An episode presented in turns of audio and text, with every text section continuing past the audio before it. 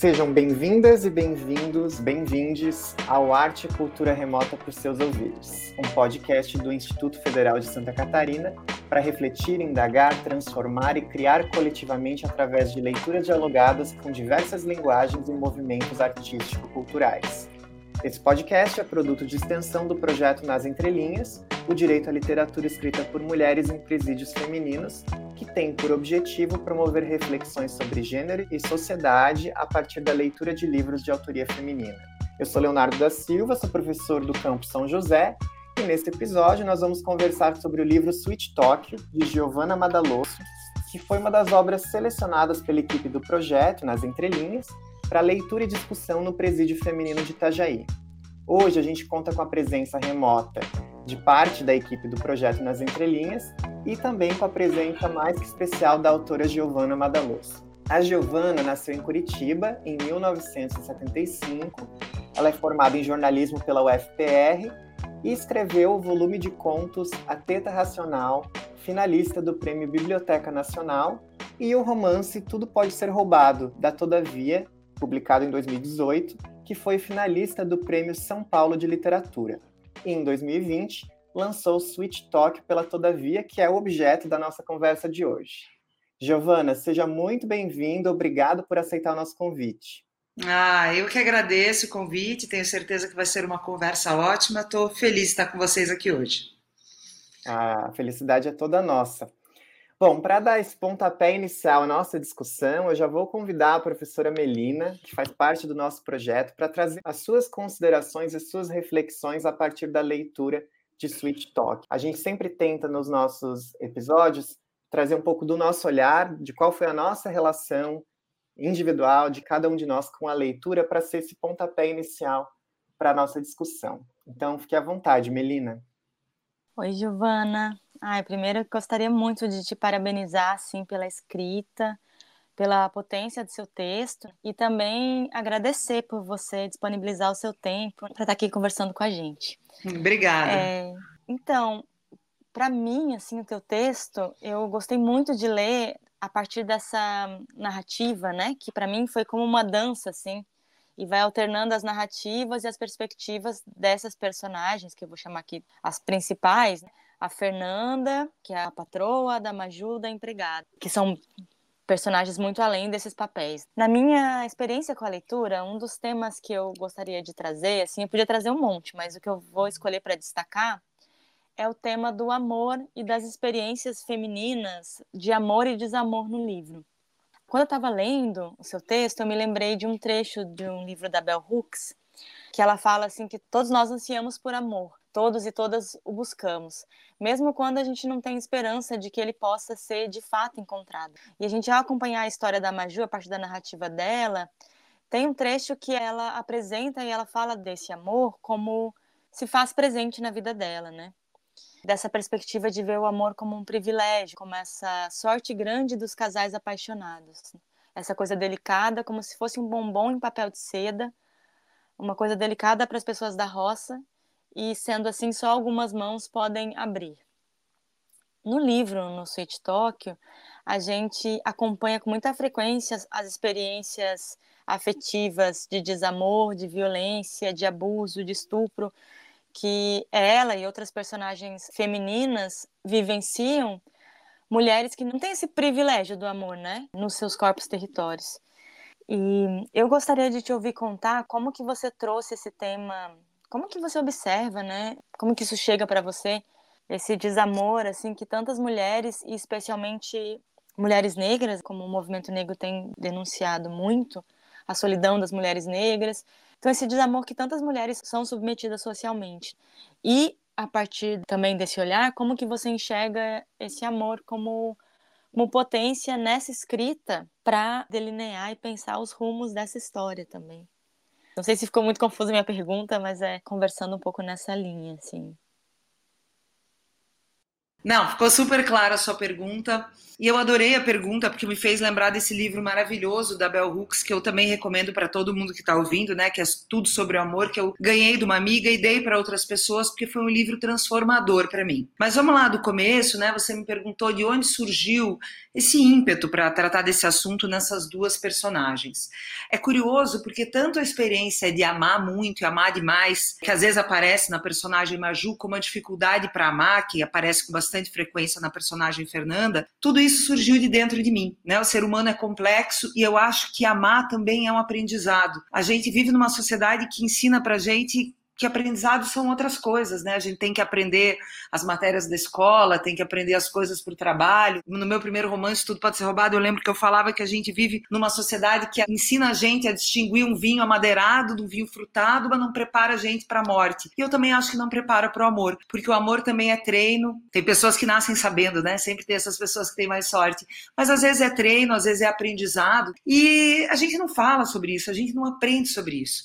Então, eu tive dificuldade quando minha filha nasceu de ter aquele amor instantâneo, imediato, que esperam que a gente tenha, que eu acho que às vezes não existe mesmo, né? O amor também ele vai sendo construído aos poucos, se conquista. E dessa experiência ambivalente de sentir muitas vezes o amor pela minha filha de uma maneira intensa e às vezes uma dificuldade de conexão e até uma dificuldade de amar, é daí que eu peguei e parti isso nessas duas personagens. E é muito curioso que justamente a Babá, que é a Maju, que tem essa vida mais sofrida, que passa por uma situação de estupro, que está ali também descrita no livro, é uma pessoa que consegue fazer o amor fluir com muito mais intensidade. Tanto que ela ama com certeza mais essa menina, que é a filha da Fernanda, ama mais do que a própria mãe. E a mãe, né, que é tão instrumentalizada intelectualmente, uma pessoa, enfim, né, de uma classe mais alta e, e com mais acesso à informação, é uma mulher que tem muita dificuldade em amar, não só a própria filha, como também o companheiro dela e, a, enfim, os outros familiares e figuras que estão no livro. E, de novo, eu acho que é um exercício, é um exercício dificultado,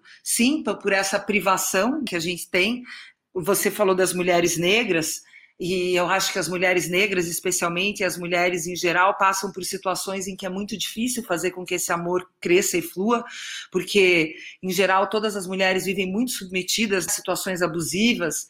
É curioso que há poucos dias atrás eu fui perguntar para todas as mulheres que convivem intimamente comigo, entre familiares e amigas, e todas elas passaram por uma situação de abuso, seja de violência doméstica, ou abuso sexual, ou estupro. Fica muito difícil que a gente consiga fazer esse amor fluir e curar as nossas feridas.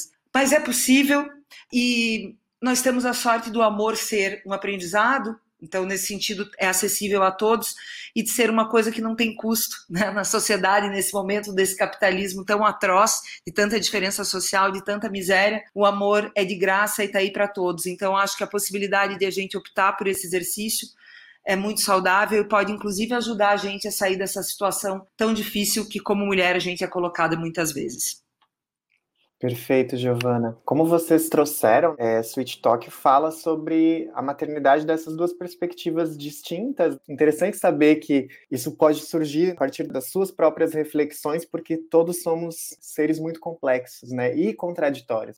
Mas o que eu queria dizer é que, de certa forma, trazendo essas duas perspectivas distintas, o livro fala um pouco da condição da mulher no contexto brasileiro e sobre a importância de olhar para as mulheres no contexto brasileiro de uma perspectiva interseccional, porque a gente tem que pensar que identidades de classe, raça, sexualidade também precisam ser consideradas, né? Porque ser uma mulher pobre negra é diferente de ser uma mulher branca de classe média. Então, tanto a Maju quanto a Fernanda, elas são vítimas de uma sociedade patriarcal que impõe ali uma série de expectativas em torno do que é ser mãe, mas a gente também pode olhar para a relação entre as duas, que perpassa aí questões de poder relacionadas à classe social, né? Então, a Fernanda, que é a patroa de Maju, embora a Fernanda tenha, por exemplo, ela se sente por vezes culpada, mas de certa forma ela explora o trabalho da empregada.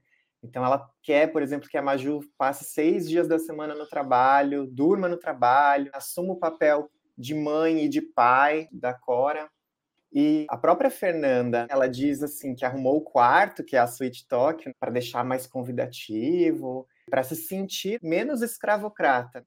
Se eu não me engano, ela usa esse termo, né, escravocrata. Isso, ela, ela assume. Ela fala que ela deixa esse quartinho descolado, igual uma suíte japonesa, o quarto de empregada, e batiza até do suíte Tóquio, para não ter que chamar do quarto de empregada. Então, assim, ela deixa a Maju lá, na verdade, 15 dias por mês, com só uma folga, e chamando de suíte Tóquio, de uma, dessa suíte bonitinha, ela, ela se sente menos escravocrata, mas não, né? Uhum.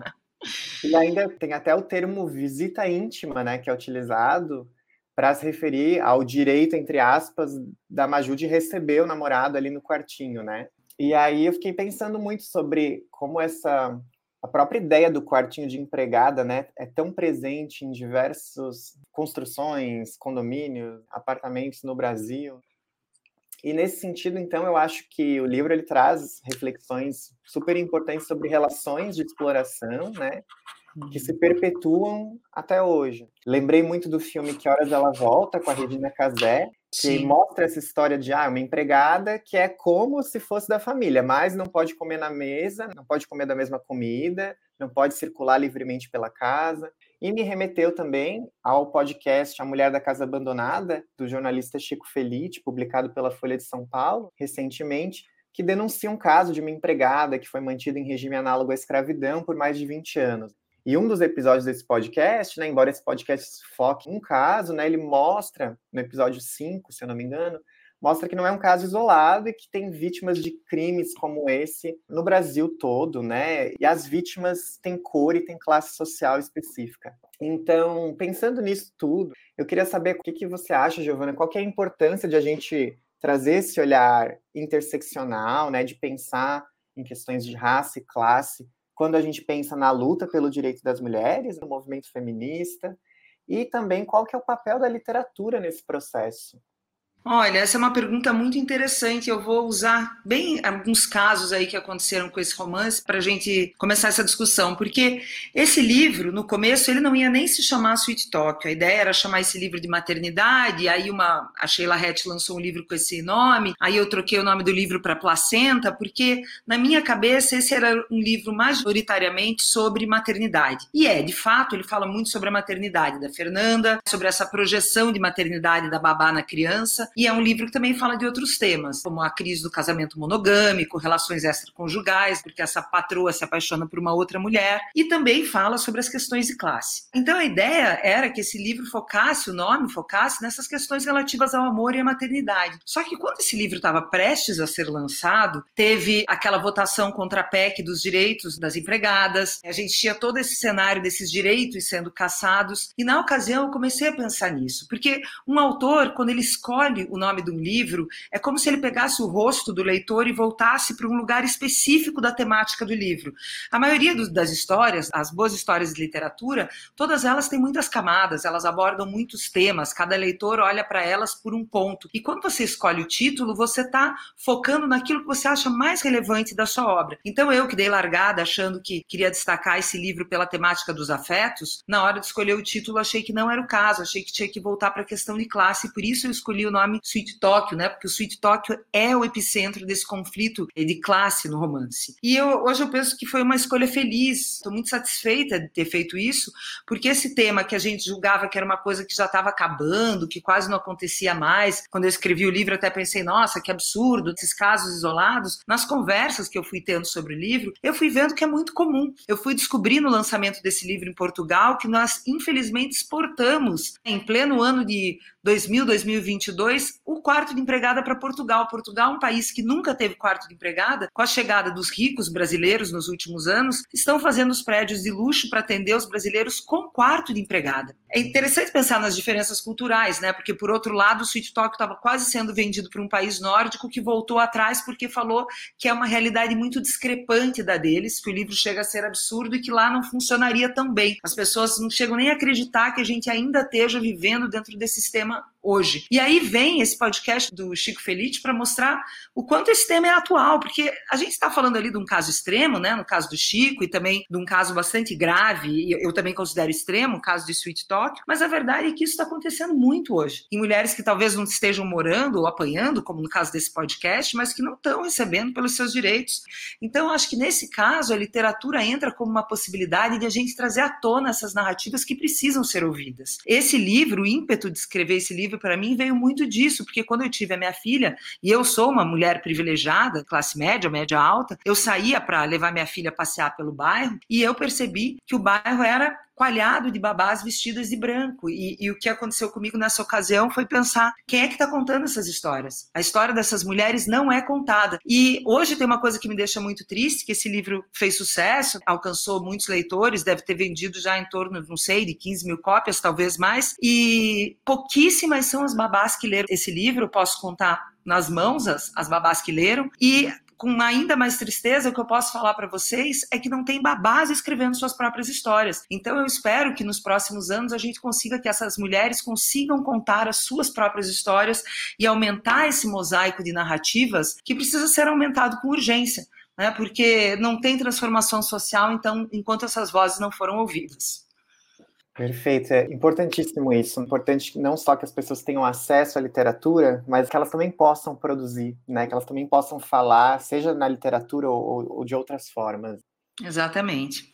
Hoje a gente também conta com a presença de uma ouvinte do nosso podcast, nossa convidada também, que é a Flávia Santos.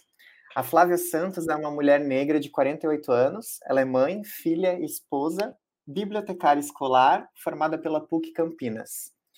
Entre as suas atuações voluntárias, ela já colaborou na organização da Biblioteca Comunitária Quilombo, Íris de Jesus, num bairro periférico em Campinas, e ela é apaixonada pela leitura e por contar histórias.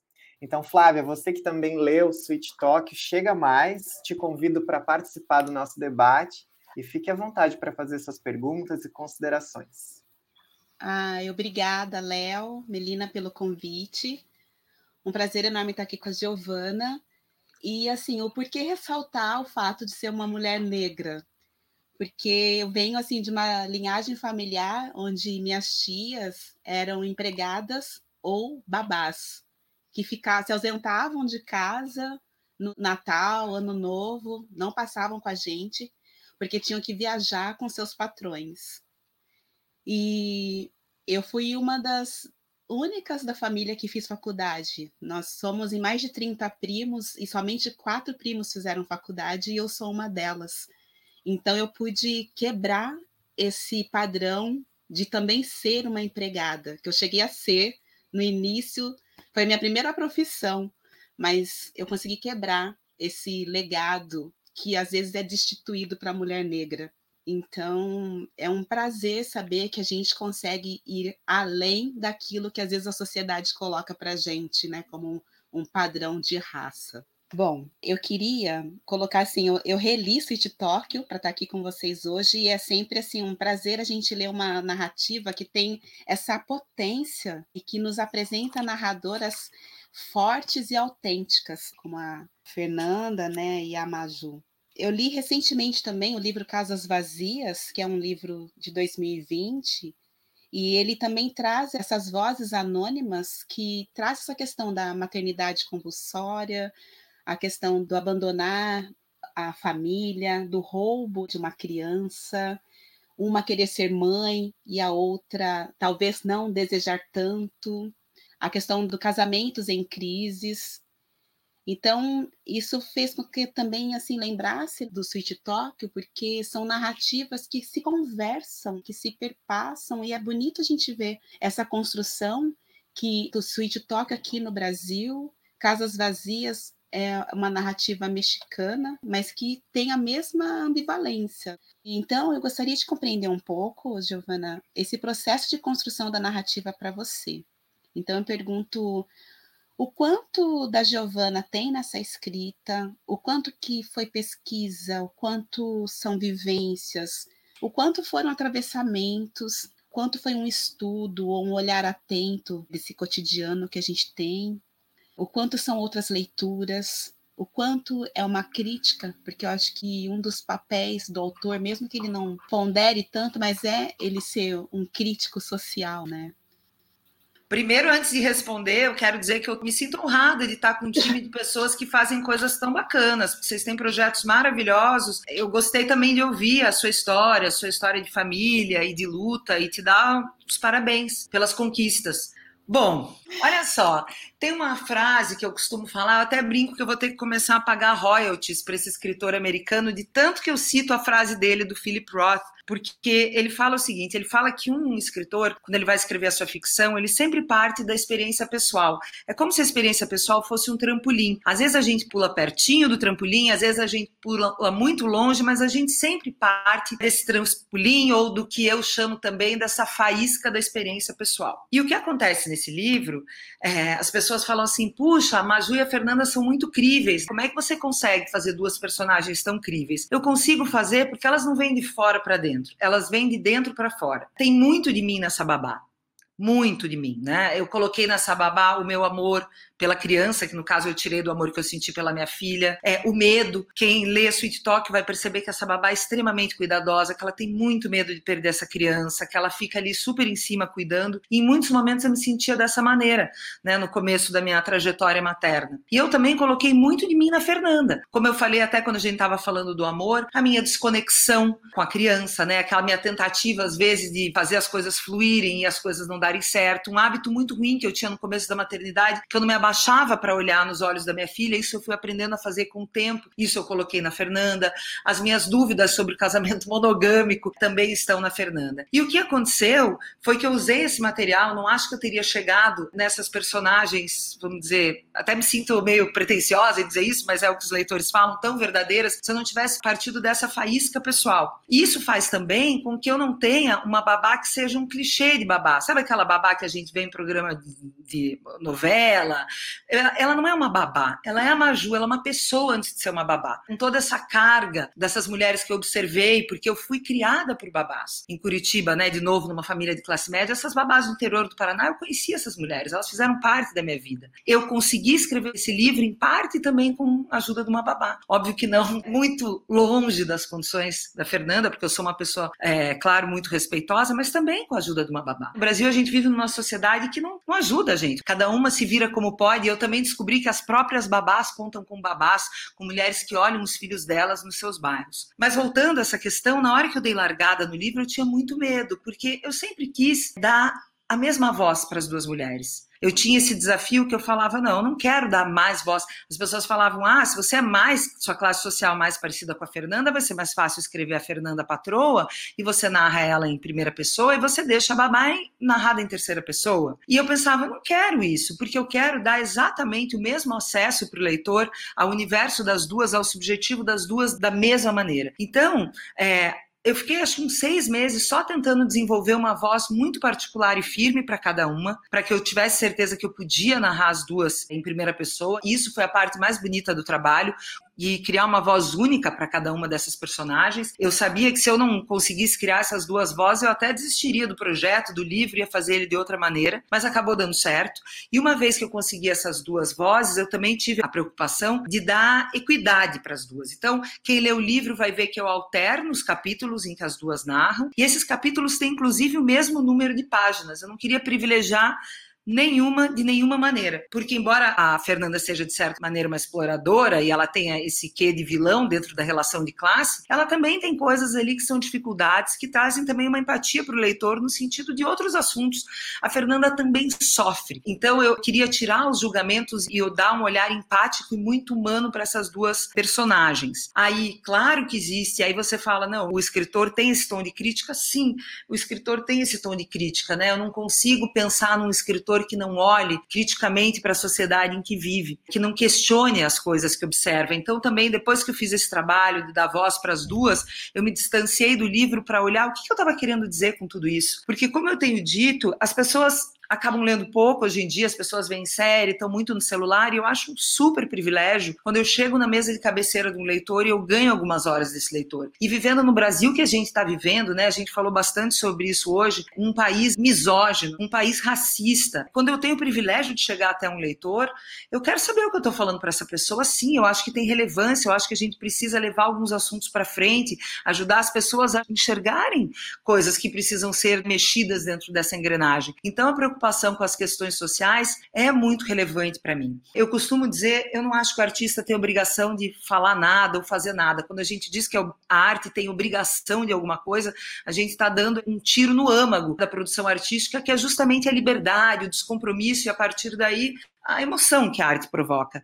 Mas hoje, eu acho que vivendo dentro do contexto social que a gente vive, ainda com questões ambientais né, e climáticas que me tocam muito, eu prefiro aqueles artistas que são comprometidos politicamente com aquele trabalho que eles fazem, embora isso não, muitas vezes não faça com que sua arte seja panfletária. Acho que eu já acabei falando demais, porque eu acabo falando desse assunto com bastante paixão. Não sei se respondi o que você me perguntou, mas é isso. Não, perfeito, Giovana. Acho que é isso mesmo. E, assim, nas discussões que eu tive com pares, assim, sobre o livro, vem muito essa reflexão sobre como a gente consegue desenvolver a simpatia e compreender as duas personagens, as complexidades das duas. É, e eu, assim, como uma grande feminista que eu sou, ou pelo menos que eu tento ser, esse é um livro, claro, que condena essa exploração de classe, que é terrível, é um livro que critica muito isso, mas, num certo ponto, não é um livro onde eu pretendo colocar uma mulher contra a outra, porque, como feminista, não é isso que eu quero fazer, embora eu acho que, sim, a gente tem questões aí é, interseccionais que tenham que ser discutidas, mas é um livro que eu acho que, acima de tudo, é contra o Estado. É contra o Estado que faz com que essa mulher, que é a Fernanda, tenha que ter essa carga horária absurda, ter que delegar a criação da filha para uma outra mulher, é contra o Estado que não dá para a gente creche, não dá para a gente educação, e contra relações ainda muito exploradoras por parte do homem dentro da relação do casamento. Então, uhum. esse livro é, antes de tudo, contra esse sistema geral. É entender que o patriarcado ele é estrutural. A gente não pode individualizar e pensar, senão a gente volta na lógica do bom e do mal, né? Exatamente. Não é sobre o indivíduo esse livro, uhum. né? Mas é sobre as situações em que cada indivíduo chegou por estar dentro desse sistema. Perfeito, perfeito. Bom, a gente está chegando no final da nossa conversa, que está muito boa, né? mas como esse livro foi uma das obras selecionadas para o projeto Nas Entrelinhas, então ele está sendo lido, foi lido e será lido pelas mulheres em privação de liberdade que participam do nosso projeto. Queria perguntar, Giovana, se você gostaria de deixar uma mensagem para essas mulheres que leram, discutiram Sweet Talk, ou que ainda vão ler, né? Porque os livros ainda vão circular pelo presídio, ainda mais. Então, fique à vontade. Bom, olá para vocês, mulheres do presídio. Que bom que a gente está tendo essa conversa. Para mim é, é, um privilégio chegar até vocês. E o que eu queria dizer para vocês é para que vocês leiam, para que vocês conversem. As que gostam de escrever, para que escrevam. E voltem logo para esse diálogo social e se engajem, porque as histórias que vocês têm para contar são muito importantes para nós. A gente vive numa sociedade que anula muito as vozes. E para a gente fazer essa transformação que a gente precisa fazer com urgência, conhecer outras histórias, conhecer as histórias de vocês. As histórias de vocês são muito importantes, são muito enriquecedoras para esse diálogo que a gente precisa ter. São histórias que precisam ser ouvidas. Então a presença de vocês na sociedade é importante. Eu quero dizer para vocês é que em alguns dias que talvez vocês estejam aí muito desanimadas ou muito tristes, força, né? Bola para frente seguimos lendo, seguimos escrevendo e saibam que nós estamos aqui, queremos ouvir vocês, queremos a presença de vocês e queremos vocês como luta, como resistência. Tá vivo hoje no Brasil, né? Como mulher e como mulher em, em certas condições é é uma resistência, uma valentia muito grande e a gente precisa dessa valentia de vocês. Tamo juntas. Nossa, Giovana, muito importante, muito importante isso mesmo. A gente também precisa ouvir as histórias do contexto dos presídios também. Precisamos dar voz, né? Ou criar as condições para que essas vozes tenham lugar na sociedade. Muito Com certeza.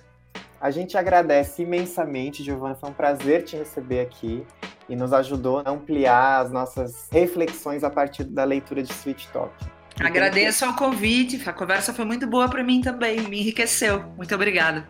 Ai, que ótimo. E tenho certeza que vai ser ótimo também para as mulheres que estão lendo e que vão continuar circulando o Sweet Talk lá no presídio. Bom, ficamos por aqui hoje, mas fiquem por dentro das publicações e produções do IFES, que vocês podem acompanhar as redes sociais e criar um alerta para receber as notificações de conteúdo novo. Para escutar os próximos episódios e até os episódios anteriores desse podcast, Arte e Cultura Remota para os seus ouvidos, basta seguir o IPSC nas principais plataformas digitais. Essa foi mais uma iniciativa do projeto de extensão Nas Entrelinhas. A apresentação foi minha, Leonardo da Silva, e a produção desse episódio é de Gustavo Guimarães de Araújo. Foi uma satisfação pensar arte e cultura com vocês. Cuidem-se, fiquem bem, leiam, reflitam e até o próximo episódio.